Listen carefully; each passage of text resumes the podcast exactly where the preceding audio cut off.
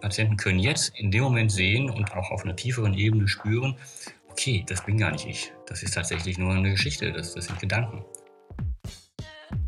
Hallo und willkommen bei Zwanglos, dem Podcast von OCD Land. Heute habe ich wieder Thomas Hillebrand zu Gast.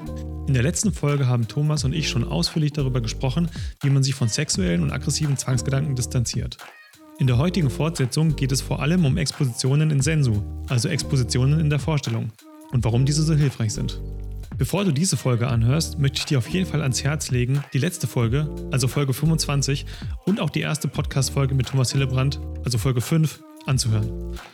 Konkret besprechen wir heute, warum man Expositionen in der Vorstellung überhaupt macht, obwohl es total kontraintuitiv ist, wie man Expositionen in Senso durchführt und was es dabei zu beachten gibt, welche Erwartungen und Befürchtungen Betroffene vor einer solchen Exposition haben und ob diese eintreten. Hier schon mal als Spoiler, Expositionen gelten als sehr risikoarm. Und außerdem ganz viele Detailfragen, zum Beispiel, sollte Suizid Teil der Geschichte sein? Braucht man einen Therapeuten? Was ist, wenn man auf einmal gar keine Angst mehr hat? Was ist, wenn man eine depressive Reaktion zeigt? Und vieles mehr. Am Ende besprechen wir außerdem noch kurz Expositionen in vivo und Thomas teilt einige Worte zur Hoffnung und zu Therapieaussichten. Mein Name ist Martin Niebuhr und ich bin der Gründer von OCD Land. Los geht's! Okay, dann sind wir jetzt beim äh, zweiten Teil, Exposition bei aggressiven und sexuellen Zwangsgedanken. Äh, vor allem, da ist der Schwerpunkt auch in deinem Buch die Exposition in Sensu. Was ist denn das eigentlich genau? Vielleicht erstmal so zur ganz groben Einordnung, damit die Zuhörer wissen, was sich dahinter verbirgt. Ja, also Exposition in Sensu, also in Sensu heißt so viel wie in der Vorstellung, meint eben, dass man ähm, ja, sich im Grunde genommen das, das schlimmste mögliche Ereignis, um das es geht im Rahmen der Zwangsgedanken, dass man das wirklich äh, explizit ausformuliert, äh, aufschreibt, äh, vorliest, sich dann anhört oder auf dem Audioträger spricht und sich das dann anhört. Ja, und das ist so auch sagen wir, so eine ganz allgemeine Formulierung, die auch, auch natürlich bekannt ist, die auch in vielen Veröffentlichungen oder Therapiemanualen zu dem Thema existieren. Äh, aber dann ist eben doch immer die Frage, aber wie macht man das jetzt eigentlich ganz genau bei aggressiven sexuellen Zwangsgedanken, die ja doch häufig eben auch für Betroffene, aber eben auch durchaus für, für Therapeuten manchmal, vor allem wenn sie sich erstmalig damit beschäftigen. Das ging mir letztlich, bin ich ganz offen, auch so ganz am Anfang. Es sind ja doch prekäre Inhalte, wo man dann am, Anfang vielleicht auch als Therapeut so eine Hemmung hat, ja, kann ich das da wirklich so machen? Also die Hemmung, die letztlich auch die Betroffenen selber ebenfalls haben. Und äh, ja, darüber werden wir ja jetzt sprechen, wie es denn dann äh, genau im Detail sich, sich äh, abzeichnet. Ja, genau. Es ist ja schon irgendwie so das Unintuitivste, was man irgendwie machen kann, habe ich das Gefühl, oder? Ich meine, es gibt, es gibt halt überall, äh, auch im, im, ich sag mal, im allgemeinen Volk, diese Metakognition von, ja, du darfst gewisse Sachen nicht aussprechen, du darfst gewisse Sachen nicht denken. Ähm, die Betroffenen selbst wollen ja als allerletztes diese Gedanken irgendwie denken oder aussprechen. Und jetzt wird genau das erwartet. Und ich glaube, das, das zeichnet auch nochmal so diese Subgruppe von äh, Zwangsgedanken nochmal ab von, von anderen. Eben diese, auch diese Schamkomponente, was wir hatten, diese Schuldkomponente und dann genau das zu tun, wo jeder selbst schon mit, ich sag mal, mit gesundem Menschenverstand schon sagen würde, hey, das ist doch echt irgendwie ähm, ein bisschen schräg. Und ja also ich merke manchmal auch, wenn ich, wenn ich mit Freunden darüber spreche, die jetzt irgendwie nichts mit Zwängen am Hut haben und denen dann sage so, ja, nee, und dann ähm, spricht man sich diese Sachen halt irgendwie auf dem Tonbandträger auf und dann hört man die sich die ganze Zeit an. Also für die ist das sehr schwierig nachzuvollziehen. Im besten Falle äh, formuliert. Genau, nee, völlig klar. Das ist ein ganz wichtiger Punkt. Es ist erstmal irgendwie kontraintuitiv und, und man denkt, was soll das, warum macht man das überhaupt? Und von daher ist es eben auch ganz, ganz wichtig, äh, auch für, für Patienten, äh, das zu verstehen und auch für Therapeuten das zu verstehen, warum man es macht. Und ich glaube, dass, dass also die einfachste Analogie, die ich da ja auch immer bringe, ist im Grunde genommen die, äh, ja, wie behandelt man beispielsweise eine, eine Spinnenphobie? Das heißt, mhm. ähm, die Analogie ist hier auf dem Verständnis, dass aggressive und sexuelle Zwangsgedanken, wie wir es im, im vorherigen Podcast ja auch hatten, an sich allein, dass man diesen Gedanken überhaupt hat, ist schon der sogenannte phobische Trigger, ist schon der Auslöser dafür, dass man sofort eine Angst hat. Der Inhalt ist auch ein Thema, aber allein überhaupt diesen Gedanken zu haben, ist der phobische Trigger, überhaupt einen Gedanken zu haben, ich könnte mein Kind umbringen, ich könnte pädophil äh, sein, Handlungen begehen, löst sofort massive Angst aus. Das heißt, hier ist der Gedanke an sich das Element, was ganz massiv Angst auslöst. Ähnlich oder gleich wie bei einer Spinnenphobie. Hier ist es die Spinne. Die kleine, harmlose Hausspinne, die man in jedem Keller findet, äh, ist es, die eine massive, völlig übertriebene, nicht angemessene Angstreaktion aus objektiver Sicht betrachtet, heraus auslöst, weil man diese Spinne, ja, die ist so fragil, so, so zerbrechlich, so klein, die kann man mit einem Handschlag kann man die sozusagen vernichten, ähm, also auch völlig harmlos. So, was machen wir da? Wir nähern uns dieser Spinne an, das heißt, Patienten sehen diese Spinne. Die Spinne ist vielleicht erst in einem, in einem Glas, in einem Einmachglas, sodass sie da nicht rauskommt. Aber die Spinne ist schon mal zu sehen, löst beim Patienten massive Angst aus. So, dann wird die Spinne weiter angeguckt, man wird näher rangegangen, löst Angst aus, aber die Angst sinkt mit der Zeit auch ab. Das heißt, es findet eine Habituation statt und die Angst äh, wird weniger. Und am Ende einer solchen Session, die vielleicht auch ja, anderthalb Stunden dauert, ähm, merken Patienten, okay, jetzt sehe ich diese Spinne und meine Angst ist, ist deutlich reduziert, vielleicht ganz weg. Das wird man wiederholen am nächsten Tag nochmal. Und wenn jemand sowas 20 Mal gemacht hat, dann löst diese Spinne in dem Sinne nicht mehr diese Angstreaktion aus. So. Und das übertragen wir jetzt auf unsere Auslöser aggressive oder sexuelle Zwangsgedanken. Das heißt, auch hier geht es darum, dann diese Gedanken wirklich auszuformulieren, sich diesen Gedanken zu stellen, die Gedanken aktiv zu lesen, zu hören. Das wird beim ersten Mal auch massive Angst auslösen bei einigen, um das zu sagen, schon differenziert, vielleicht erst beim dritten oder vierten Mal, weil am Anfang noch so, so eine leichte Abwehr da ist. Äh, dann aber kommt auch die emotionale Reaktion. Bei einigen ist die emotionale starke Reaktion sofort beim ersten Lesen da. Dann aber, und das ist entscheidend, die jetzt natürlich der Exposition, äh, weitermachen. Sprich, diese Geschichte über einen Zeitraum von ja, jetzt im Rahmen der Therapie wie man hat jetzt zwei, zwei äh, Therapiestunden Zeit, das sind 100 Minuten, ähm, dass man da im Rahmen dieser Zeit diese Geschichte 15 Mal, 16, 17, 18 Mal äh, liest, natürlich zwischendurch auch andere Dinge bespricht, aber dann immer wieder nochmal diese Geschichte liest, um dann zu merken, okay, äh, meine Anspannung ist tatsächlich gesunken. Also das nochmal ist äh, der, der Grund, warum man es macht, auch in dieser Form, was erstmal kontraintuitiv scheint. Ähm, es geht hier um die Habituation im Rahmen einer andauernden Konfrontation mit dem Auslöser. Mhm. Ja, das macht Sinn. Man macht ja auch das Gegenteil zu dem, was man vorher gemacht hat, was ja auch zur ich sag mal, Aufrechterhaltung der Zwangsstörung beigetragen hat. Was wir vorher auch so ein bisschen hatten mit äh, emotionale Beweisführung, führt dazu, dass man vielleicht die Gedanken erstmal wegdrängt und nicht haben möchte und man vermeidet. Und das führt dazu, dass es alles aufrechterhalten wird. Und jetzt macht man genau das Gegenteil davon. Das ist natürlich komplett kontraintuitiv, aber das, was man davor gemacht hat, war halt intuitiv, aber hat zur Aufrechterhaltung der Zwangsstörung äh, beigetragen. Ja. Jetzt macht man das Kontraintuitive. Und das führt dann eben kontraintuitiverweise langfristig, ähnlich wie bei der Spinne, zu der Abnahme der Angst. Genau. Aber du, was, was du gerade sagst, äh, nochmal noch mal gut, ähm, emotionale Beweisführung, stimmt. Also das ist eine Erfahrung, die ich mache. Im Rahmen jetzt, also am, am Ende eines solchen Expositionsblocks, äh, passiert nämlich Folgendes, dass die Geschichte vorgelesen wird oder gelesen wird und die emotionale Reaktion jetzt eben nicht mehr so da ist. Mhm. Sprich, die emotionale Beweisführung fällt jetzt weg. Und mhm. Patienten können jetzt in dem Moment sehen und auch auf einer tieferen Ebene spüren, okay, das, das bin gar nicht ich. Das ist tatsächlich nur eine Geschichte, das, das sind Gedanken. Weil jetzt die emotionale Reaktion durch die Exposition, durch die Habituation weniger geworden ist. Dann ist das einfach auch etwas, und das ist ganz wichtig, das ist eine Erfahrung, die man durch drüber reden nicht, nicht bekommen kann. Man muss es erleben. Macht Sinn, ja. Ja, also bei der Distanzierung arbeitet man dann vor allem an dem bewussten Verstand, viel in der Kognition. Und da hatten wir auch gesagt, das ändert dann am Ende, also es macht natürlich eine, eine gewisse Verbesserung, aber es greift halt nicht so richtig dann in dem emotionalen Erleben an, während die Exposition jetzt beim emotionalen Erleben äh, angreift und dort auch dann es zu einer, zu einer Verbesserung, zu einer Veränderung kommt. Ja, genau. Okay.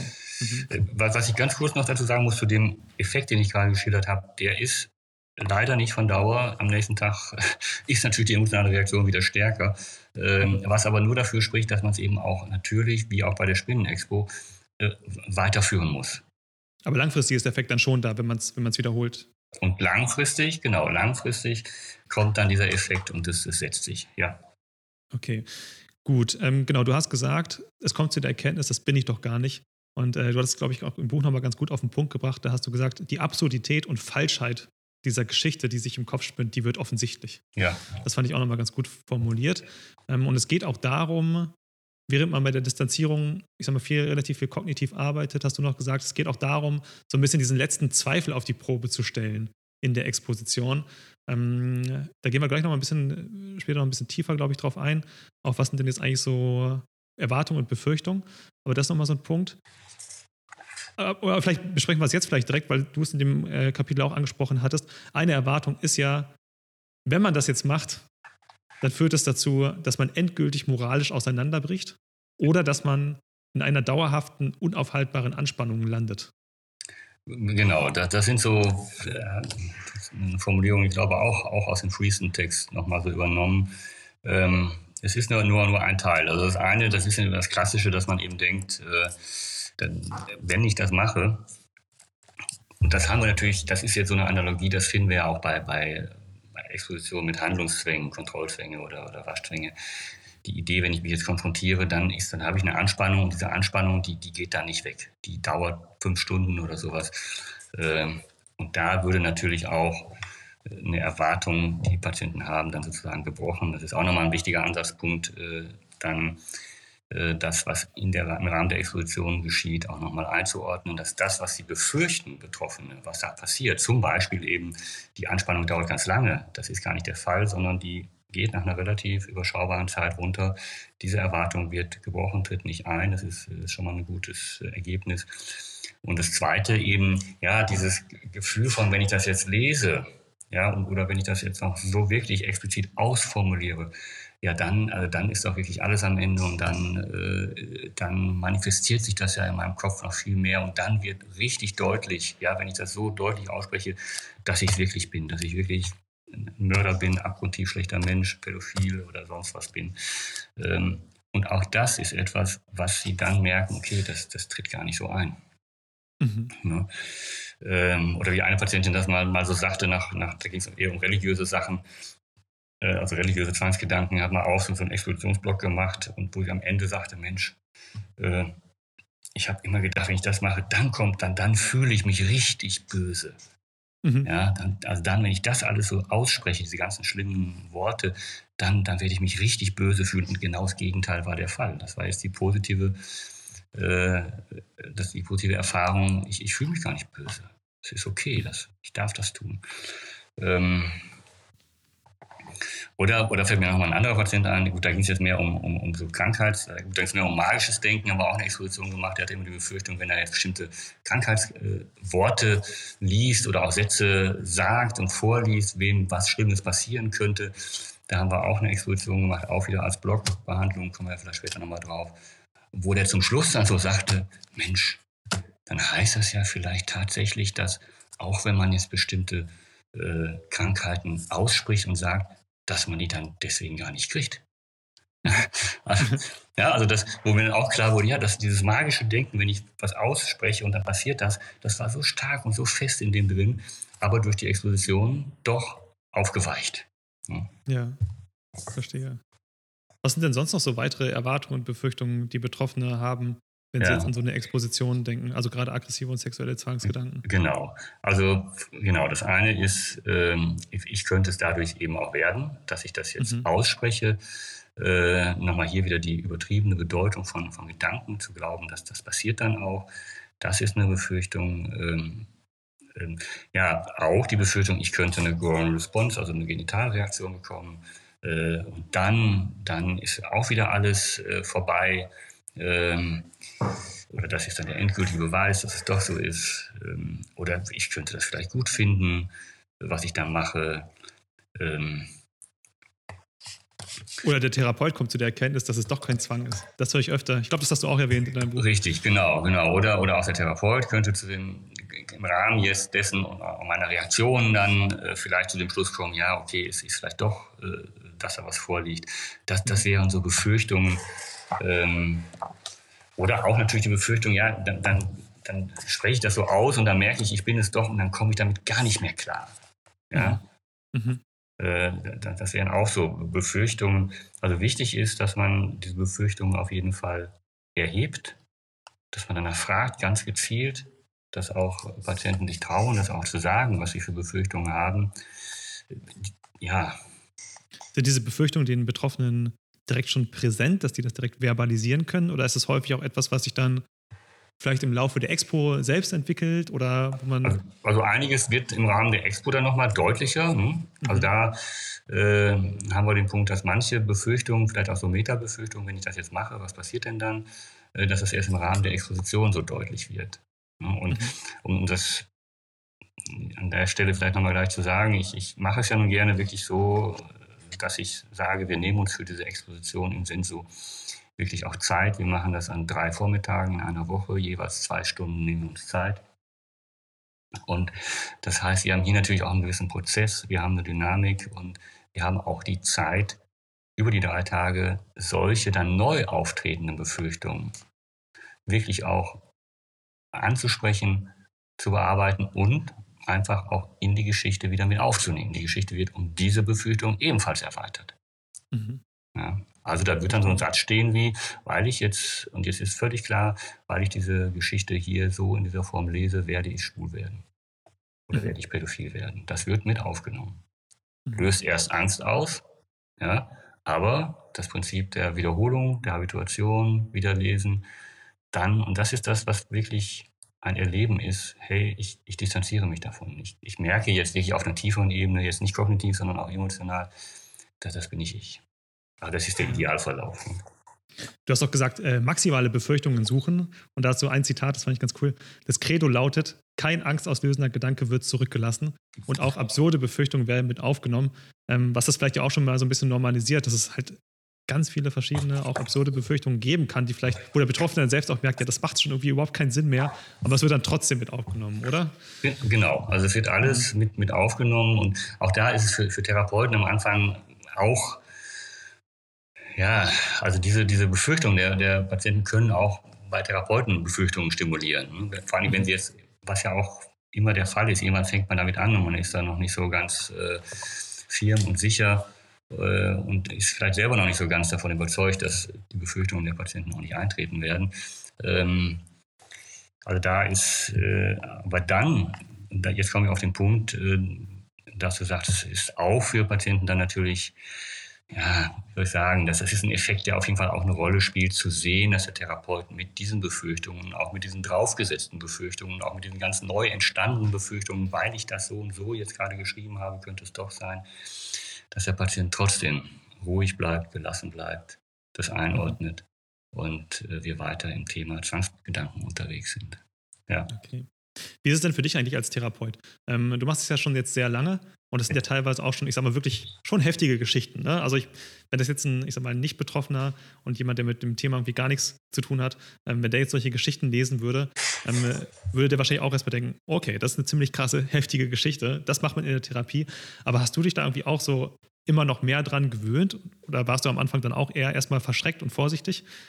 Was für eine Habituation hat bei dir als Therapeut eingesetzt? Genau, ne, du hast völlig recht. Ne? Ich kann mich gut erinnern, bei meiner allerersten Patientin, mit der ich das gemacht habe, äh, da war ich auch, auch erstmal äh, irgendwie unsicher und es, ja, ich hatte natürlich jetzt auch keine Vorbilder oder so.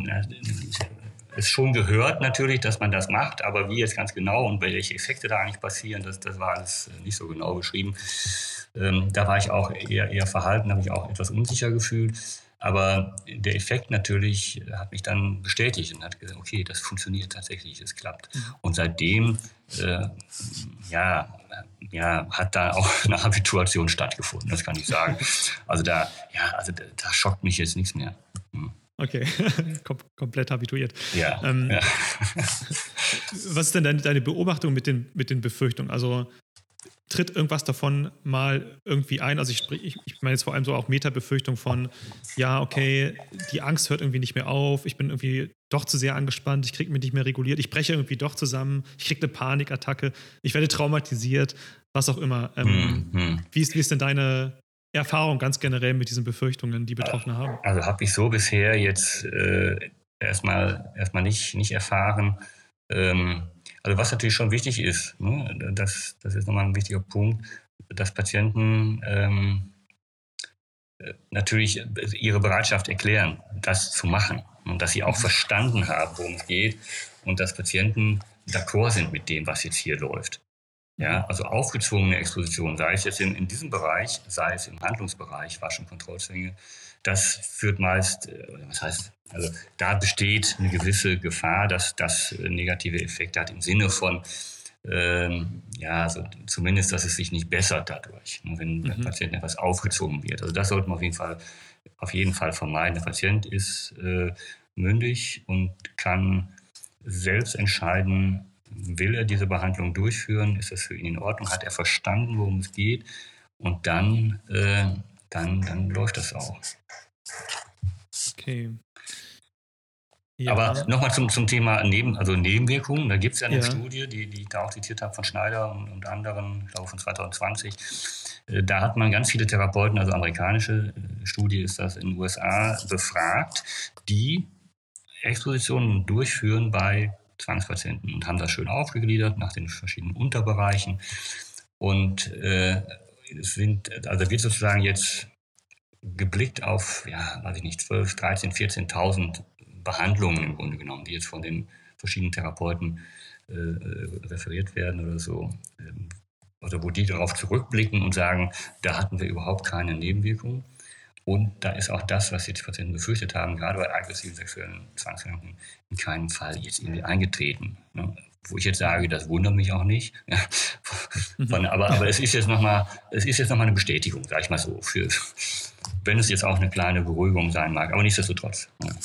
Okay, das ist, das heißt, prinzipiell ist es eigentlich ein sehr sicheres Verfahren, das hat ihr ja, auch mal so gelesen. Völlig richtig, ja. genau so, so ist auch die Interpretation jetzt dieser äh, Autoren der Studie, dass sie sagen, das ist ein hochsicheres Verfahren mit, mit, mit also das sind dann auf die 28, ich weiß nicht, wie viele tausend da jetzt äh, sozusagen auf, die da zurückgeblickt wird, äh, dann sind sechs Fälle, da wird was referiert, aber das sind dann auch alles so, so Nebenaspekte, äh, zum Beispiel, dass eben bei einer, ja, bei einer äh, Exposition jetzt in vivo ähm, pädophile Zwangsgedanken, äh, Therapeut und äh, Klient sitzen im Auto äh, ja, vor einem Kindergarten.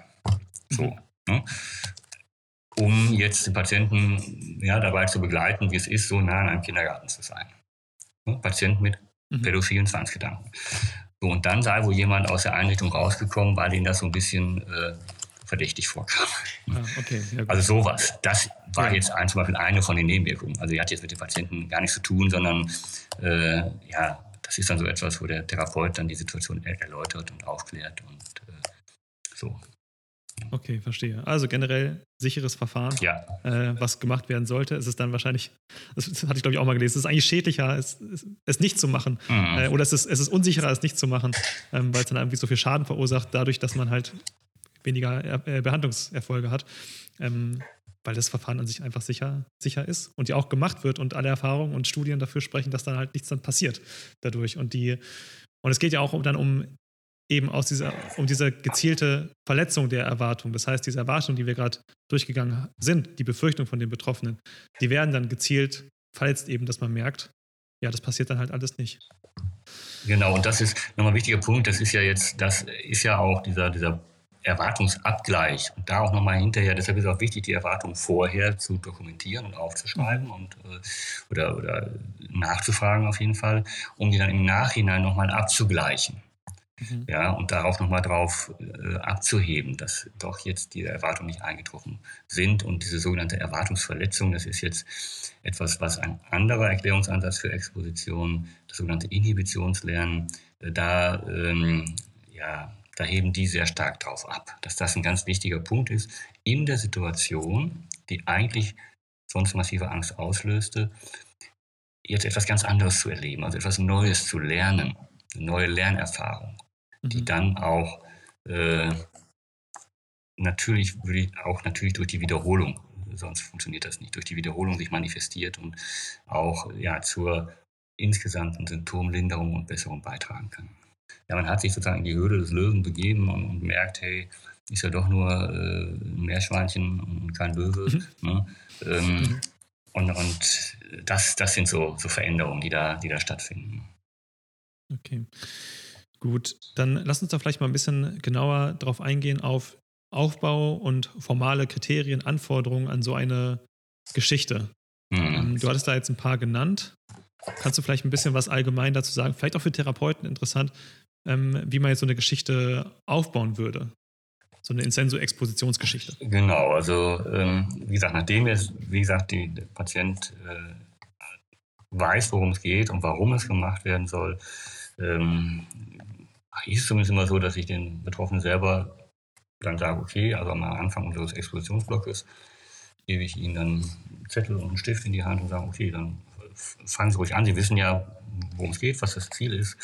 Und ähm, die Geschichte soll auf jeden Fall im Indikativ, im Präsens, in der Ich-Form detailreich und emotional sein. Das heißt, also im Indikativ vor allem ganz wichtig. Ne? Also so, als würde das Realität. Ne? Ich mache das. Ich gehe, mhm. ich sehe den, den Messerblock, äh, ich sehe das Messer und ich nehme es in die Hand und ja, dann kommen eben auch durchaus die detaillierte Darstellung dessen, was man damit macht. Das Kind ersticht und äh, das muss jetzt, das, im Einzelfall muss man gucken, wie detailliert das sein äh, soll. Also man muss es jetzt auch jetzt nicht endlos äh, Splatter-Movie-mäßig äh, mhm. äh, ausführen. Also es war mal ein, ein Teilnehmer einer äh, einer Fortbildungsveranstaltung, der sagte, ja, der wird das jetzt die Splatter-Therapie nennen. Ne? Also so, so, dramatisch muss das jetzt nicht im, im, Einzelnen sein, aber schon natürlich, es ist völlig klar, es äh, fließt Blut ins Stühlchen und äh, das Kind ist, ist tot. Äh, also solche Dinge, die jetzt vielleicht auch dem einen oder anderen, der es jetzt hört, auch schon wieder Stress bereiten. Hey. Es sind nur Gedanken. Es ist nur eine Geschichte, ähm, wie in einem Kriminalroman äh, wir sie häufig vorfinden, die aber keine, keinen Bezug zur Realität haben. Ja. ja, witzig, ne? Das Autoren von äh, Kriminalromanen, ich meine, die haben ja auch solche Gedanken und setzen sich tagtäglich damit auseinander. Ja. Und da ist es dann so fiktiv, aber ähnlich beim Zwang ist es ja auch fiktiv. Ja. Äh, und bei, bei dem, da gibt es ja eine Gruppe, die, die liest das von morgens bis abends oder jeden Abend zumindest in den Ferien, liest gerne so eine Romane zur Entspannung. Ja, ja. Und äh, den anderen macht das komplett Stress. Also das ist vielleicht auch nochmal so als Einordnung weiß nicht, wenn es jetzt darum geht, so eine, Artikel, so, eine, so eine Geschichte selbst zu schreiben, das machen andere als, ihren, als ihr Hauptjob. Ja, Mit, genau. Das kriegen dafür viel Geld. Als Hauptjob, ne? ja. als Hauptjob. Aber das Schreiben und Verfassen der Geschichte ist eben auch schon Exposition an sich. Ja. Da muss man im Einzelfall gucken. Es gibt Betroffene, die das, ne, die sitzen dann hier und, und schreiben das und das ist, ne, und fangen erstmal an. Und dann wird es vorgelesen und dann kann man es natürlich auch nochmal gucken, was, was löst Angst aus. Äh, was ist vielleicht ein bisschen zu ablenkend, was ist in Ordnung, ähm, ist es im Indikativ, wird es jetzt nur im Konjunktiv geschrieben, wieder es könnte sein, dass das und das passiert, dann würde ich das eben, würden wir das gemeinsam korrigieren.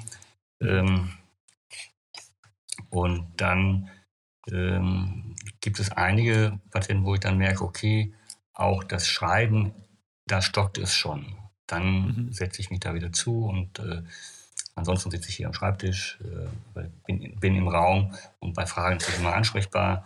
Ähm, und wenn ich merke, dass das stockt, und dann setze ich mich da wieder zu und dann wird es gemeinsam erarbeitet. Auch das geht, dass man gemeinsam diese Geschichte Satz für Satz dann sozusagen aufformuliert, weil es einfach für Betroffene, für einige eben schon so belastend ist, das überhaupt auch aufzuschreiben.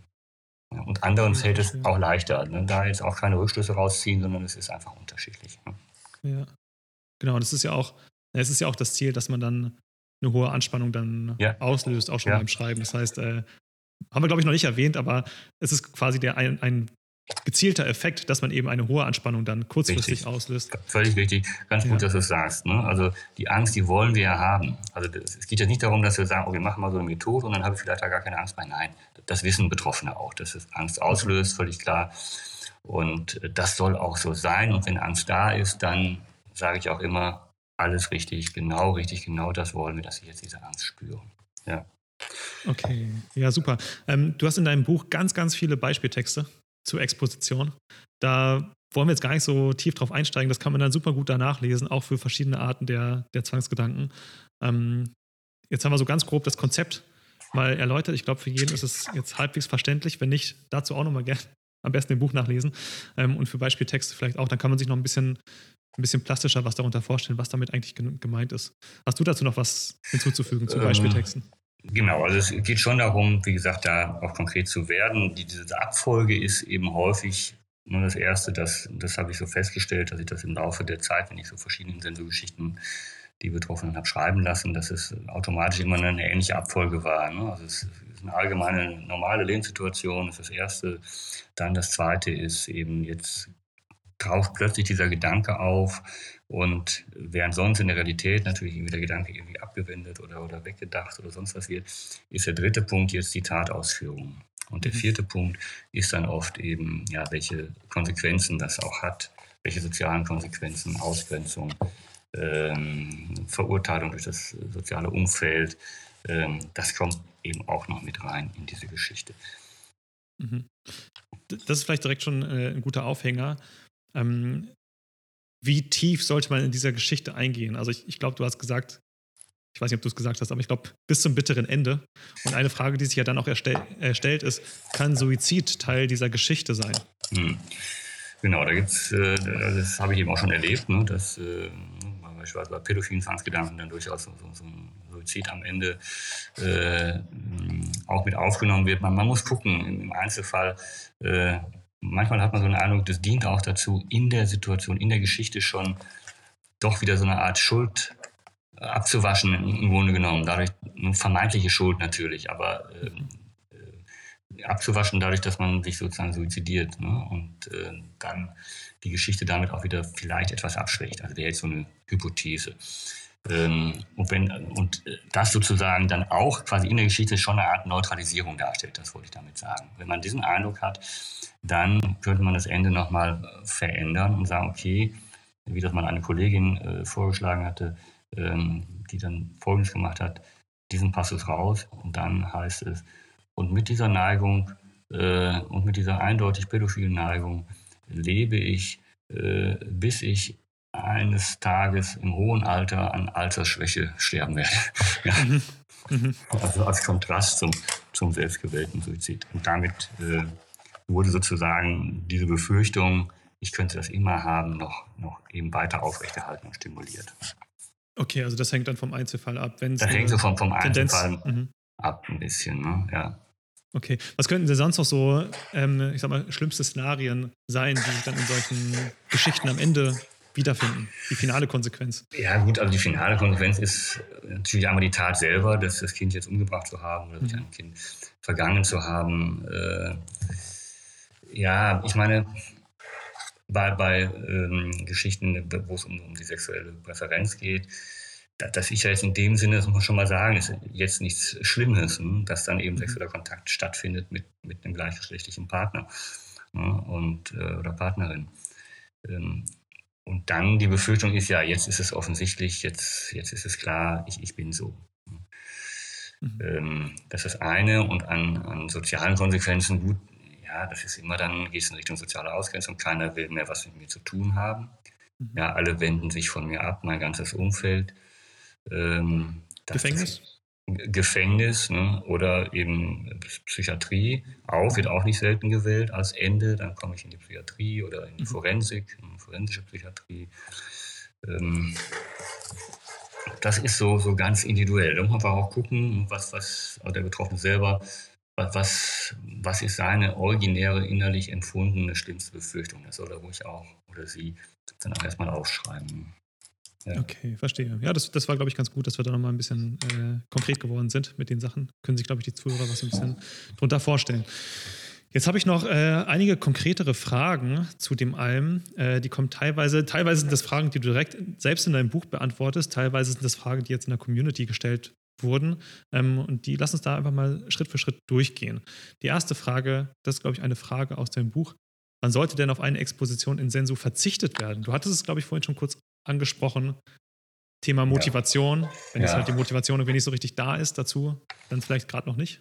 Also dann, äh, genau, wenn noch, also wenn ja einmal die Therapierationale nicht richtig verstanden wurde, wenn man den Eindruck hat, als, als Patient, okay, das kommt jetzt nicht so richtig an, was jetzt eigentlich genau damit gemeint ist. Mhm. Ne? Weil vielleicht auch die Distanzierung noch nicht also die Distanzierung ist ja schon auch nur eine Vorbereitung. Ne? Ist ja auch schon, dass Patienten zumindest eine Ahnung bekommen, worum es geht und warum man es macht und was das Ziel ist, nämlich die Gedanken als unbedeutend und äh, äh, harmlos einzuschätzen. Wenn das auch noch nicht so ganz gegriffen hat, dann, dann ist es noch vielleicht auch zu früh, sag ich mal. Mhm. Hm?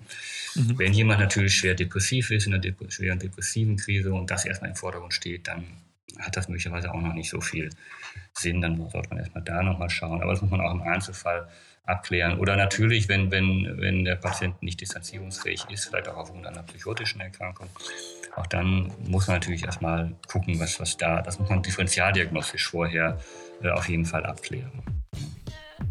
Niemand mit einer Zwangsstörung sollte alleine leiden. Deshalb haben wir OCD Land Gold ins Leben gerufen. Unsere Goldmitgliedschaft bietet dir nicht nur umfangreiches Expertenwissen, sondern auch eine Gemeinschaft, die dich aufhängt, unterstützt und begleitet. Hast du das Gefühl, als würde dir ein entscheidendes Puzzleteil fehlen, um deine Zwangsstörung zu überwinden, dann könnte OCD Land Gold genau das Richtige für dich sein. In unserer umfangreichen Artikelreihe zum zwanghaften Grübeln lernst du, wie du dem ständigen Teufelskreis des Grübels entkommst. Und die Artikelreihe zur Akzeptanz zeigt dir, wie du aufhören kannst, gegen deine Zwangsgedanken anzukämpfen und endlich Frieden in deinem Kopf findest. Und solltest du weitere Fragen haben oder dich nicht mehr alleine fühlen wollen, dann bekommst du in unserem geschützten Community Forum hilfreiche Antworten, Zuspruch und echte Unterstützung von Menschen, die ihre Zwänge bereits überwunden haben oder gerade dabei sind. Das alles ist nur ein kleiner Ausschnitt von dem, was dich in der Goldmitgliedschaft erwartet. Viele weitere hilfreiche Ressourcen stehen bereit und ständig fügen wir neue hinzu. Alle weiteren Informationen zur Goldmitgliedschaft findest du im Link in der Folgenbeschreibung.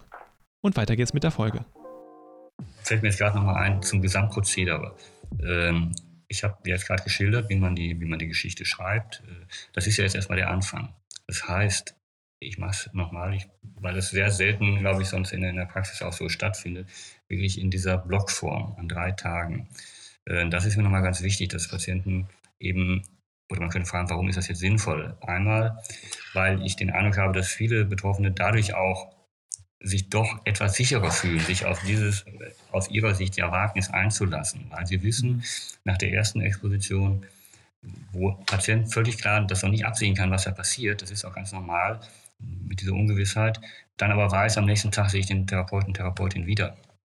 Mhm. Das ist ein ganz wichtiger Aspekt, um zu sagen, okay, dann, dann wenn dann irgendwas ist, kann ich es am nächsten Tag direkt besprechen.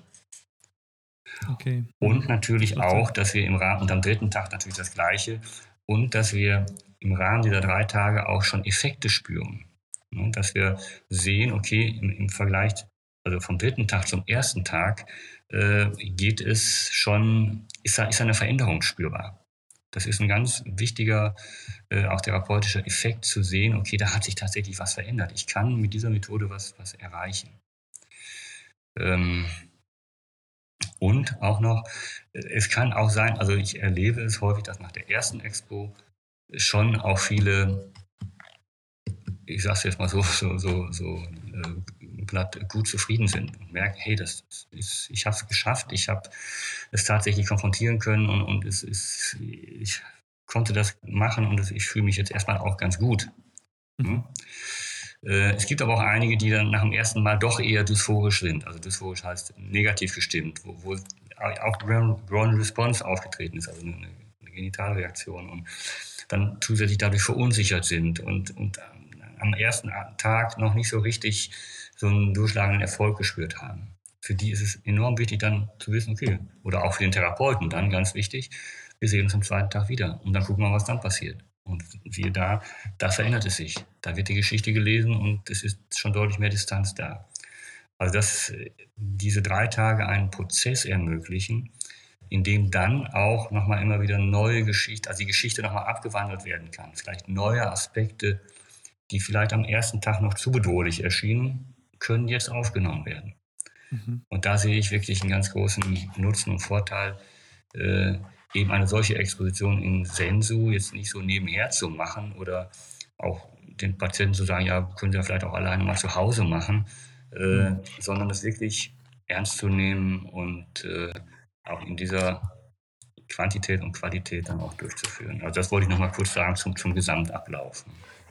Ja, das ist gut zu wissen. Na, apropos zu Hause machen, nach den drei Tagen Blockexposition, ist es dann deine Empfehlung an die Patienten, das dann auch quasi bis zur nächsten Woche auch noch dann alleine zu Hause zu trainieren? Richtig, auch ganz zentral wichtiger Punkt. Also diese, diese, dieser Blog ist natürlich jetzt erstmal eine Initialzündung und erstes, sich mit dieser Thematik so intensiv zu beschäftigen. So, dann geht es natürlich völlig klar weiter. Also dieser Trainingseffekt, diese Wiederholung ist ganz wichtig und ähm, da, ja, und das wird, ist für, für viele dann ein schwieriger Schritt, das tatsächlich zu Hause weiterzuführen. Sprich, jetzt, das kann man dann auch im Rahmen der dritten Sitzung machen, die Geschichte schon mal auf, aufzusprechen, also auf, auf, aufs Handy oder so, auf einen Audioträger, um dann diese Geschichte zu Hause immer wieder anzuhören. So, so lange, bis eine, bis eine Habituation, bis, dort hier, bis ein Absinken der, äh, der Anspannung stattfindet. Wie lange dauert das? Äh, ja, da, das müsste man eigentlich, da gibt es auch wirklich leider noch kaum Studien dazu, wie, wie lange Betroffene das machen. Ich sag mal 20 bis 30 Minuten ist sicherlich so eine, so eine Zahl äh, oder ein Zeitraum, den man da sicherlich nennen könnte. Manche in einer Veröffentlichung steht. Äh, am Tag meinst du? Ja, am Tag. Hm? Okay. Mhm. Da, ähm, um dieses äh, ja, um diese äh, Konfrontation weiterzuführen. Ähm, was ist denn deine Erfahrung so nach einer Woche? Also du hast dann, dann die drei Tage Exposition gemacht, dann haben ja. die Betroffenen vielleicht zu Hause noch ähm, 20 bis 30 Minuten am Tag gemacht und dann kommen sie dann quasi wieder zu dir. Ähm, wie geht es denn dann in der Regel so im Durchschnitt? Ja, also das, das ist auch, es ist schon so, dass es jetzt auch nicht nach einer Woche dann, dann komplett äh, weg ist. Ne? Das wäre jetzt eine überzogene Erwartung, sondern dieses Üben, das geht durchaus über, über Wochen weiter. Mhm. Ja, es muss dann natürlich jetzt auch nicht jeden Tag gemacht werden, muss ja auch mit, der, mit, dem, mit dem Lebensalltag äh, vereinbar sein. Ähm, aber es, weil diese Veränderung, auch die veränderte Haltung den, den Zwangsgedanken gegenüber, das ist ein Prozess, das ist ein emotionales Umlernen, das braucht das braucht auch eine gewisse Zeit.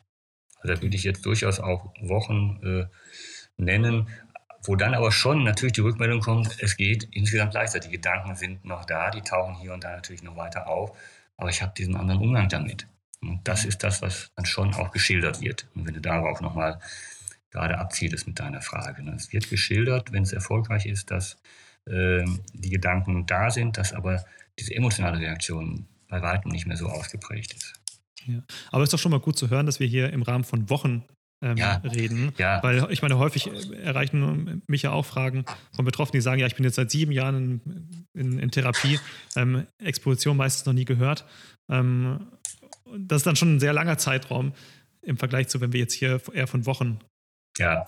sprechen. Ja. Was natürlich dann wahrscheinlich auch nicht für jeden gilt, aber so, ich sag mal, im Durchschnitt. Genau, ne, das, das ja. äh, ist, ist, richtig. Ne, das, es gibt natürlich unterschiedlichste Ausprägungen. Ne. Wann hat es angefangen? Wie lange ist es schon da? Wie chronifiziert ist es? Davon diesen Aspekten hängt, hängt es auch, auch stark ab. Okay. So. Frage. Was, was sollte man denn tun, wenn bei Exposition in Sensu nur wenig Anspannung ausgelöst wird oder irgendwie sogar, vielleicht sogar gar keine Anspannung ausgelöst wird, ähm, mhm. was zum Beispiel auftritt, wenn man, wenn man das vielleicht eher in Alltagssituationen begegnet, also wenn man das Baby zum Beispiel gerade wickelt oder so, dann spürt man vielleicht die Anspannung, aber in den in Sensoexpositionen dann eher nicht. Gibt es da Tricks, wie man die Anspannung steigern kann oder was man dann machen kann? Ja, ja okay, also ähm, man muss, da muss man auch jetzt im Einzelfall äh, gucken.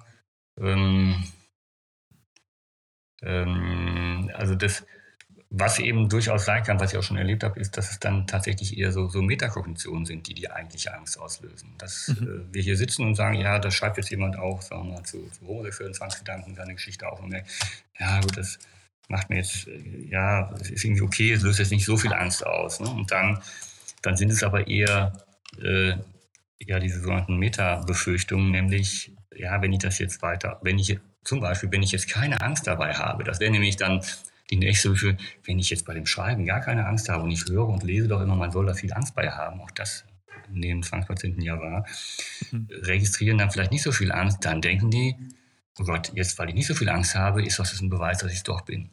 Mhm. Neue Befürchtung, Meta-Befürchtung, genau, Backdoor-Spike, Meta-Befürchtung wird gleich wieder mit aufgenommen in die Geschichte. Okay. Ähm, also, dass man da nochmal nachfragt, das muss man im Einzelfall gucken, was, was würde die Angst jetzt, jetzt stärker machen. Kommt da jetzt gar nichts so richtig zustande, was ich jetzt so direkt wüsste ich jetzt gar nicht, ob ich das schon mal so erlebt habe, dass man dann auch sagt, okay, dann, dann, dann machen wir jetzt, dann kommen wir mit Insenso jetzt nicht so weit.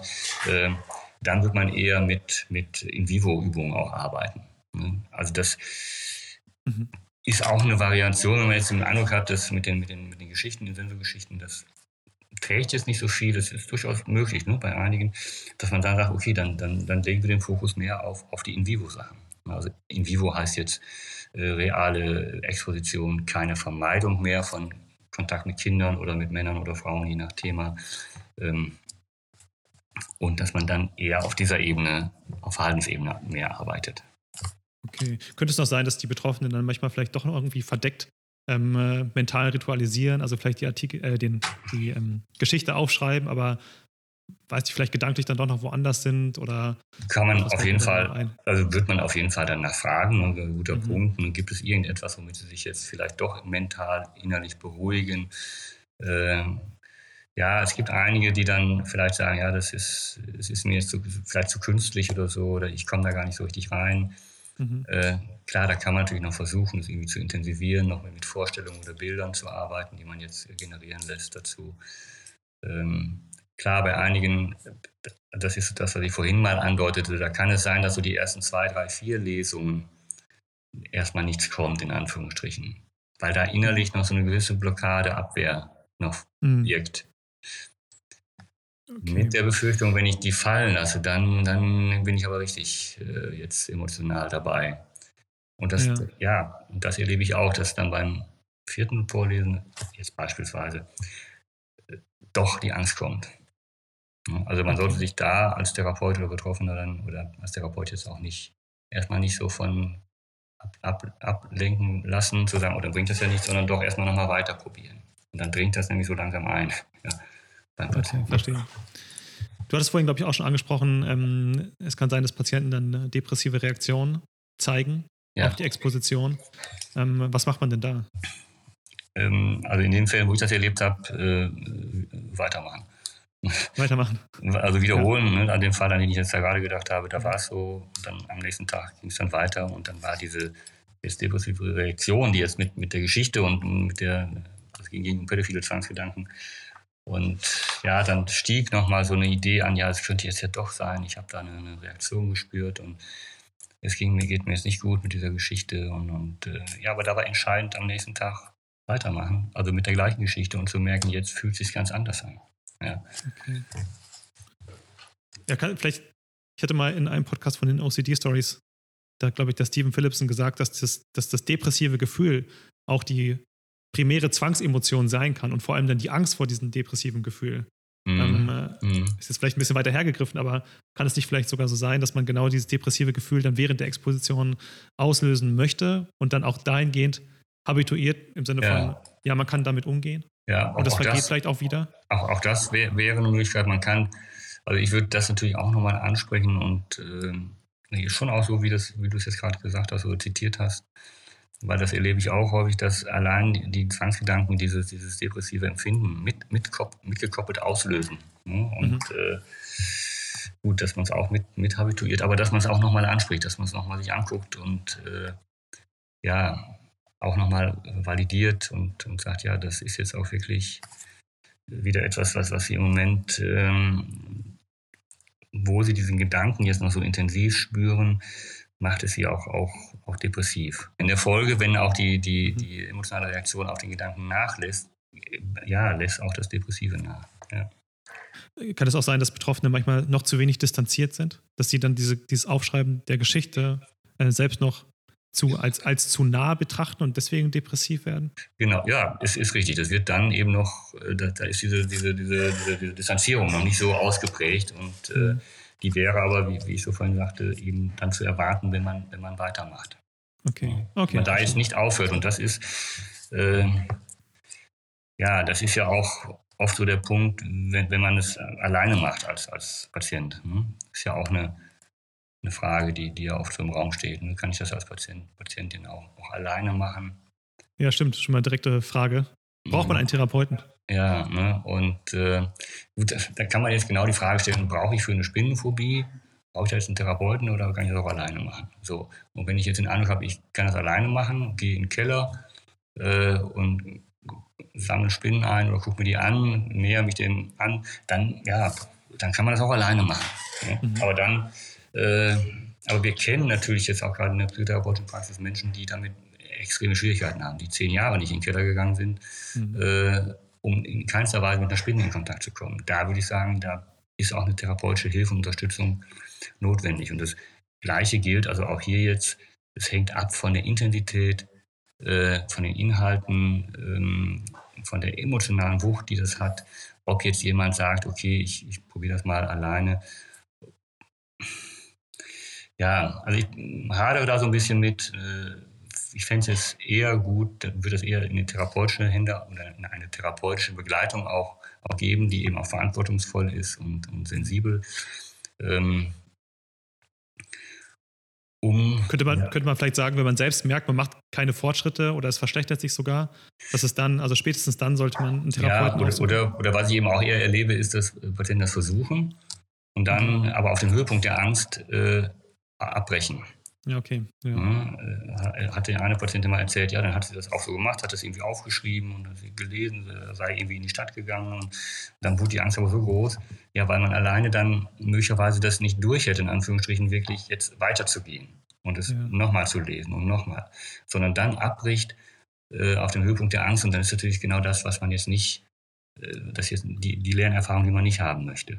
Ja, ja. ich mal genau das Gegenteil. Genau. Es ist ja auch tricky. Nee, es gibt ja so viele, also gerade bei aggressiven und sexuellen Zwangsgedanken, diese vielen Metakognitionen, die man vielleicht auch woanders jetzt nicht so direkt hat, diesen Backdoor-Spike, also ja. die Angst davor, dass man keine Angst mehr hat, ja. ähm, was ja eigentlich normal ist, dass man, diese Gedanken sind normal und dann hat man schon keine Angst mehr. Ähm, das ist eigentlich die normale Reaktion und das wiederum löst Angst aus. Ähm, klar, wenn man diese ganzen äh, einzelnen Tricks des Zwangs nicht kennt, dann ist es auch einfach schwierig, ne? Genau. Ja. Okay.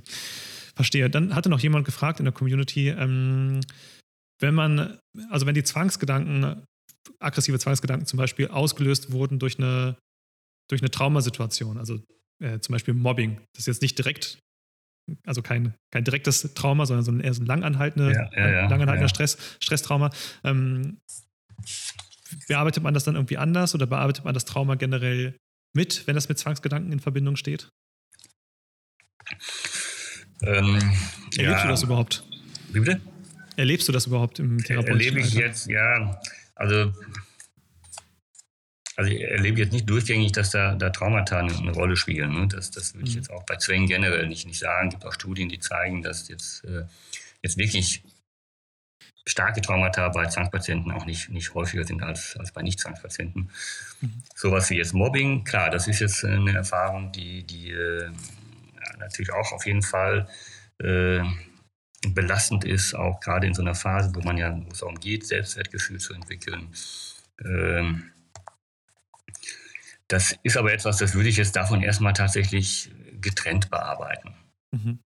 Also im Rahmen der Exposition in Senso, jetzt, da geht es jetzt erstmal primär um, um die Zwangsgedanken. Mhm. Ähm, man kann natürlich schon auch gucken, überhaupt keine Frage. Also es ist jetzt, wenn man sich jetzt vorstellt, 100 Minuten, da wird jetzt nicht die ganze Zeit die Geschichte immer vorgelesen. Da spreche ich natürlich auch mit Patienten über andere Dinge. Mhm. Und wenn es da so, so Gefühlsbrücken gibt, wie es immer so heißt, oder wenn man jetzt auch in so einem emotionalen Zustand ist, äh, wo einem dann vielleicht Mobbing-Situationen nochmal wieder einfallen oder da, dann ist es natürlich völlig in Ordnung, da auch das zu thematisieren, nochmal anzusprechen, einzuordnen. Mhm. Um dann aber auch ohne Umschweife, jetzt der ganz konkrete Tipp nochmal für die Therapeuten, zu sagen, okay, äh, gut, haben wir jetzt nochmal drüber aber jetzt lesen Sie nochmal die Geschichte. Und lesen mhm. nochmal dreimal hintereinander. Ne? Also auch da die Wiederholung der Geschichte jetzt nicht, nicht vergessen darüber. Okay. Weitere Frage. Die dritte Welle Verfahren sind ja so ein bisschen im Com-Act, ähm, Akzeptanz. Und da stellt sich vielleicht der ein oder andere Betroffene, vielleicht aber auch der ein oder andere Therapeut, Therapeutin die Frage, sind Expositionen denn überhaupt noch notwendig, wenn ich doch mhm. mein Leben nach meinen Zielen und Werten lebe? Ähm, muss ich das dann überhaupt noch machen? Das hört sich doch irgendwie sehr anstrengend an.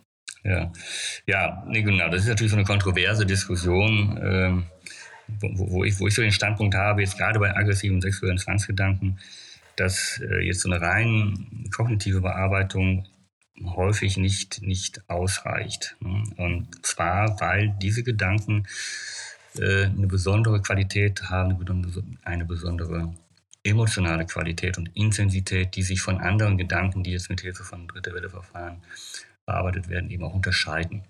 nichtsdestotrotz ist natürlich das Ziel einer Zwangsdistanzierung erklärtes Ziel auch von den Dritte Welle Verfahren, also ACT, Metakognitive Therapie, Achtsamkeit.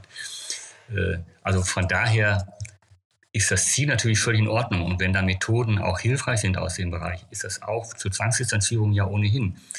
Dann ist das auch, auch gut. Nur äh, man hat schon mal, man hat natürlich schon so den Eindruck, dass man äh, versucht, vielleicht jetzt von therapeutischer Seite sich da an der Exposition vorbeizuschummeln, wenn ich das auch so ein bisschen äh, äh, abwertend bezeichne. Ähm, und es wird auch tatsächlich von den, ich sag mal, von den Vertretern, also von Adrian Wells beispielsweise, äh, oder auch früher bei der kognitiven Therapie, ähm, bei der rein traditionellen kognitiven Therapie oder auch bei der inferenzbasierten Therapie, die machen es auch, die sagen alle, wir brauchen gar keine Exposition, wir können das alles schön geschickt mental bearbeiten. Und da würde ich mhm. sagen, hey, äh, das ist zumindest nach meiner Erfahrung äh, auf keinen Fall für alle Patienten wirklich ausreichend oder, oder genügend.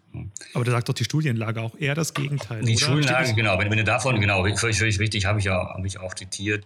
Da gibt es eben schon auch natürlich die Studien, die zeigen, dass äh, als, als Add-on auf jeden Fall ist es hilfreich und, und, und ja, kann eine Bereicherung sein.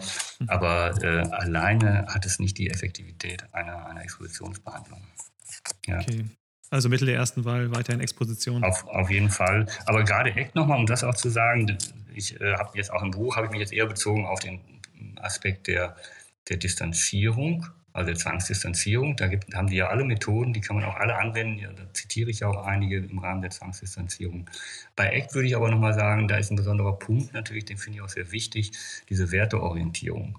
Mhm. Ja, also da auch ein bisschen über jetzt diese Enge des Zwanges hinauszugucken und zu sagen, hey, wo, wo stehe ich eigentlich jetzt in meinem Leben? Was sind eigentlich meine Ziele und meine Werte?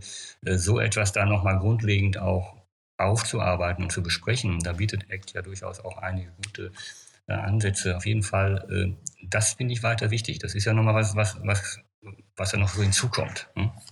Ja. Er hat ja auch so ein bisschen was von Exposition, ne? wenn man dann merkt, okay, Ziele, Werte ist vielleicht Familie, aggressive und sexuelle Zwangsgedanken ziehen mich eher aus der Familie raus. Und Richtig. dann ist das ja einfach zwei Seiten von der gleichen Medaille. Man nähert sich wieder seiner Familie, sprich aber auch Exposition, sprich aber auch sich seinen Zielen und Werten. Äh, Ganz genau. Und das kann man da nochmal gut verbinden. Also das, das, äh, warum mache ich eigentlich jetzt diese, diese, ich sag jetzt mal dämliche Exposition hier und, und setze mich diesen, diesen Stress aus? Ja, weil ich ein übergeordnetes Ziel habe. Auch ein mhm. übergeordnetes Ziel. Ich will wieder mehr Freiheit in meinem Leben haben. Ich will wieder mehr äh, mich mit meinem Kind beschäftigen können in einer liebevollen, normalen Art und Weise, wie, wie es jede Mutter tut oder, oder jeder Vater oder ne? und äh, da möchte ich wieder hinkommen. Das bewusst zu machen, mhm. ist, ist ganz wichtig und das kann man eben auch sehr gut mit der Exposition dann verbinden, dass man die einzelnen Übungen auch daran nochmal immer wieder orientiert, ja, das, das dahinterliegende oder das darüberliegende ist eigentlich, dass ich diesem Wert und diesem Ziel, wie gesagt, wieder liebevoll mit meinem Kind umgehen können, äh, meinem Kind emotionale Wärme schenken, äh, mit dem Kind spielen. Das, dieses, diesen hohen Wert, den ich habe, den kann ich damit erreichen. Verstehe.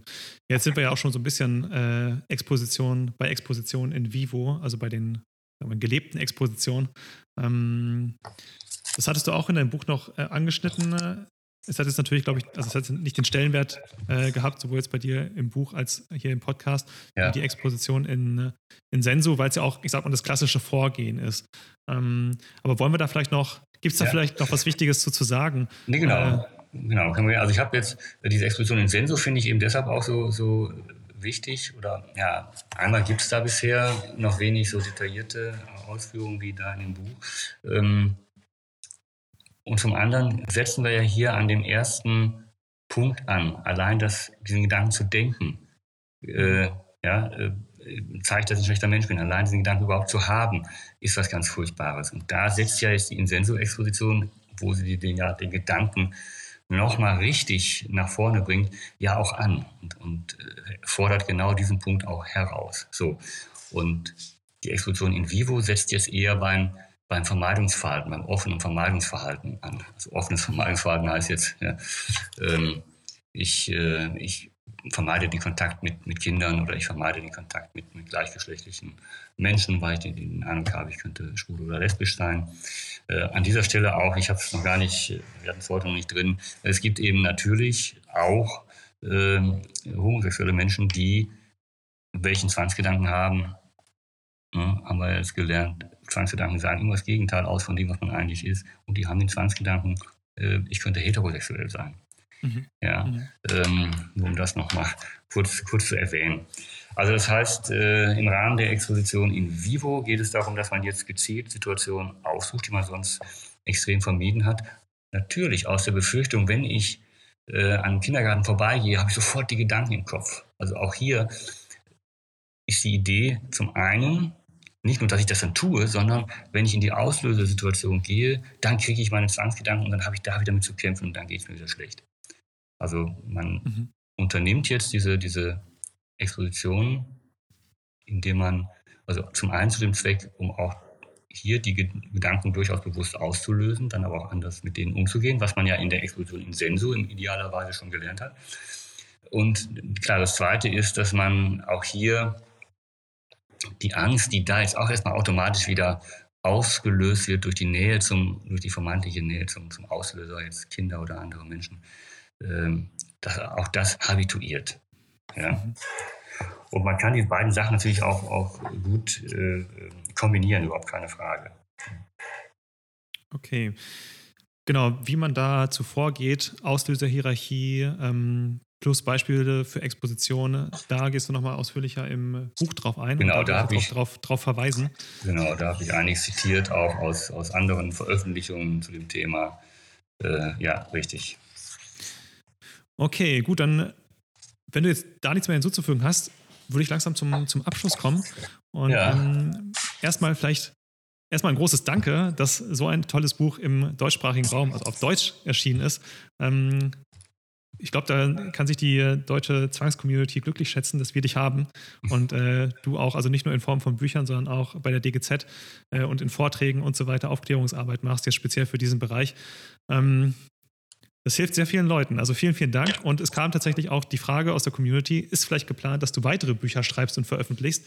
Ähm, vielleicht sogar weniger für Therapeuten, sondern vielleicht sogar für Betroffene. Ja, den Gedanken hatte ich schon, ne, aber noch nicht näher drüber nachgedacht. Ähm, ja, klar, wäre möglicherweise tatsächlich äh, nochmal so ein Thema, aber wie gesagt, ich habe es jetzt noch nicht, noch nicht genau überlegt. Es gibt ja nun auch das, das Buch, was ich auch da immer empfehlen würde, äh, Tyrannen in meinem Kopf äh, von, von äh, Martin Steve und Sally Winston, was ja auch absolut empfehlenswert ist. Und ganz viel von dem, was ich im Rahmen von Zwangsdistanzierung mache, findet sich da auch alles drin. Ne? Ja, okay. Also das, auf das Buch haben wir natürlich auch irgendwie lange gewartet. Äh, das, weil da in den Nuller- und Zehnerjahren gab es das einfach nicht. Ne? Also das war auch schon, auch für die deutsche Community sozusagen zum Thema Zwangsgedanken, äh, auch ein Publikationsmeilenstein. Das ist ja dann aus dem Englischen jetzt oder aus dem Amerikanischen übersetzt worden. Gut, aber, gut, ich, ich, ich werde drüber nachdenken weiter. Ne? Denk drüber nach. Ich denke, solange ähm, wer jetzt ganz ausführliche Informationen auch noch haben möchte, wie gesagt, ich glaube, es eignet sich auch sehr gut für Betroffene, äh, dein Buch Therapieleitfaden. Also wirklich zu ganz vielen Fragen, die wir jetzt auch heute besprochen haben, ähm, gibt es im Detail ähm, Antworten, ich sage, die auch jeder normale Mensch versteht. Ja. Äh, also vieles im Buch ist tatsächlich auch eher wissenschaftlich, aber das kann man ja auch überspringen, wenn man das möchte. Und das kann man auf jeden Fall überspringen. Das ist einmal der, der, der Kapitel zu den Fragebögen. Das habe ich einfach mhm. für die, die jetzt auch wirklich im Diagnostischen mit Fragebögen sich mehr beschäftigen. Die, die können ja. da nochmal was nachlesen, wie eigentlich das Thema aggressive sexuelle Zwangsgedanken in dem Bereich überhaupt äh, äh, vorkommt. Ja, da vielleicht nur ganz kurz. Das ist ein Instrument gibt, das im deutschen Sprachraum in den ja auch seit 20 Jahren eingesetzt wird, wo überhaupt in der sexuellen Zwangsgedanken gefragt wird. Das muss man sich eben auch mal vorstellen, was das für Konsequenzen hat. Dann wird das auch nicht gesehen, ist völlig klar. Mhm.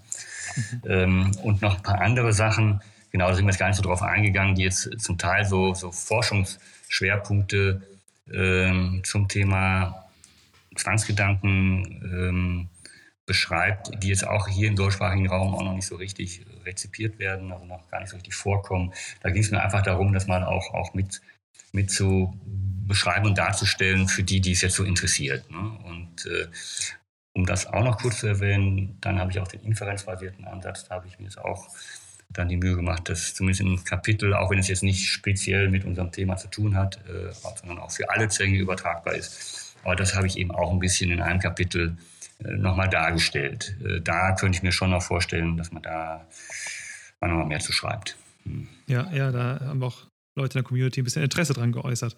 Was mir gerade noch einfällt, ähm, man könnte ja vielleicht auch, äh, ich sag mal, als Betroffener, ähm, wenn man jetzt, ich sag mal, nicht bei einem nicht so wohl informierten Therapeuten ist, könnte man ja vielleicht auch dein, dieses Buch einfach mal mitbringen in die Therapie.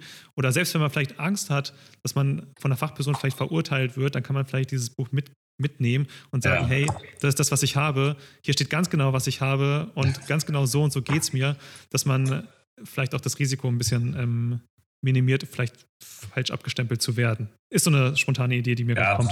Okay, man muss immer gucken, ne, wie die Therapeuten dann darauf reagieren. Also ich bin ja immer ja. sehr offen, wenn, wenn ich neue Sachen höre oder wenn mir auch Patienten sagen, sie haben das und das da und dort gelesen, da bin ich immer, weil ich auch weiß, dass viele Patienten sind natürlich auch, ja, es sind erwachsene Menschen, die sich, die, die, die sich informieren und, und die, mhm. die ich da auch ernst nehme mit dem, was sie mir dann erzählen und berichten. Ähm, ich höre auch schon mal äh, eine Äußerung von einer Patientin, okay, zur Relationship OCD, was jetzt nochmal so ein anderes Thema ist. Da ja, hätte der Therapeut dann gesagt, ja, das, das gab es ja früher nicht. Und so nach dem Motto habe ich noch nie gehört. Also ähm, da muss man immer gucken, ne, wie die dann so, so im Einzelfall reagieren. Aber die meisten werden das mit, mit, mit Offenheit und äh, Interesse sicherlich dann auch, auch wahrnehmen. Also ich denke auch, wenn man das mit einem Therapieleitfaden da antanzt, dann sollte das, ähm, glaube ich, besser aufgenommen werden, als wenn man sagt, habe ich im Internet gelesen. Ja, okay. Ja. Davon gehe ich, also gehe ich mal aus. Ähm, also ist meine Hoffnung. Mhm. Gut, okay. Hast du denn äh, noch vielleicht einen letzten äh, Top-Tipp, dein Rat an Betroffene, alles, was mhm. du heute noch nicht losgeworden bist? Mhm. Ja, also mein Rat ist auch gleichzeitig eine, eine Frage, die ich mir selber noch immer stelle. Ne? Und zwar, ja, dahin zu kommen, wieder das Selbst, wie es ist das eigentliche Ich, ja, wieder wahrzunehmen, wieder zu spüren, wieder, ähm, ja, wie man sagen, es ist als Intuition wieder, wieder zu erleben. Die ist leider durch den permanenten Zweifel des, des Zwanges, äh, wird diese innere Haltung, sich selber gegenüber, zu wissen, wer man ist und, und, und was einen auszeichnet, wo es mega viele ja, was heißt jetzt Belege für gibt, äh, dass man das wieder innerlich wahrnimmt, achtsam wahrnimmt, spüren kann. Und jetzt kommt der entscheidende Zusatz, ohne dass es eine zwanghafte Rückversicherung äh, darstellt. Mhm. Und das ist so der, der, das große Ziel natürlich wieder, ja, sich selber zu vertrauen, sich, sich selber wieder zu spüren und von sich selber zu der Überzeugung gekommen, Mensch, ich bin tatsächlich so, wie mich die anderen sehen und erleben und äh, ich bin okay. Ja. Und das ist auch das, was du häufig erlebst, wahrscheinlich im Therapiealltag, dass es erreicht wird. Das äh, ist dann, ja, nee, das, das ist schon so. Ne? Also wenn jetzt jemand wirklich diese Zwänge und Zwangsgedanken hinter sich lässt, dann kommt genau das wieder, dieses Gespür wieder, wieder zum Vorschein. Ja. Okay. Und dann, das ist auch interessant, dann, dann kann jemand auch sagen, ja, Herrgott, ja, also jetzt, jetzt mal erstmal bei, bei, bei äh, homosexuellen Zwangsgedanken, ja, und wenn er so wäre, ja, ne? So what? So, aber eben, und das ist jetzt der entscheidende Punkt, er hat dann die Distanzierung, die wir anderen auch haben, wenn wir wissen, ja, aber eigentlich betrifft mich das gar nicht. Mhm. Ja, dass, das, ne, dass man dann auf der einen Ebene zwar sagt, ja, das, das könnte natürlich passieren, aber im Grunde des Herzens weiß man ja, wird nicht passieren. Ja. Ja, und diese also das, was ein, was ein normaler Mensch, sage ich mal in Anführungsstrichen. Richtig, richtig, kennt. ganz genau. Die sagen dann zwar auch, ja, kann alles sein, könnte ja sein, aber das, sie, sie leben nicht danach, sondern sie sagen, ja, aber im tiefsten Inneren weiß natürlich, das ist nicht so und äh, das ist jetzt nicht mein Thema, ich werde keinen umbringen. Ja. ja, okay. Ja, sehr schöne Abschlussworte. Ähm, Vielen Dank, Thomas. Also ich kann auf jeden Fall wirklich äh, jedem nur das Buch empfehlen. Ich werde es auch nochmal unten verlinken in der Podcast-Beschreibung. Und äh, ich danke dir auf jeden Fall für, die, für das Buch, für die Community, ähm, aber auch jetzt für deine ausführliche und lange Zeit, ähm, ja. dich dem Thema nochmal im Podcast zu widmen. Vielen Dank. Ja, ich habe auch zu danken, dass ich die Möglichkeit hatte, hier bei dir wieder dabei zu sein. Und ja, dann schauen wir mal weiter. Danke, ciao. Ciao.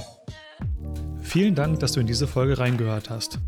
Wenn sie dir geholfen hat, würde ich mich sehr über eine 5-Sterne-Bewertung in deiner Podcast-App freuen. Damit unterstützt du andere Betroffene dabei, noch schneller auf die richtige Hilfe aufmerksam zu werden.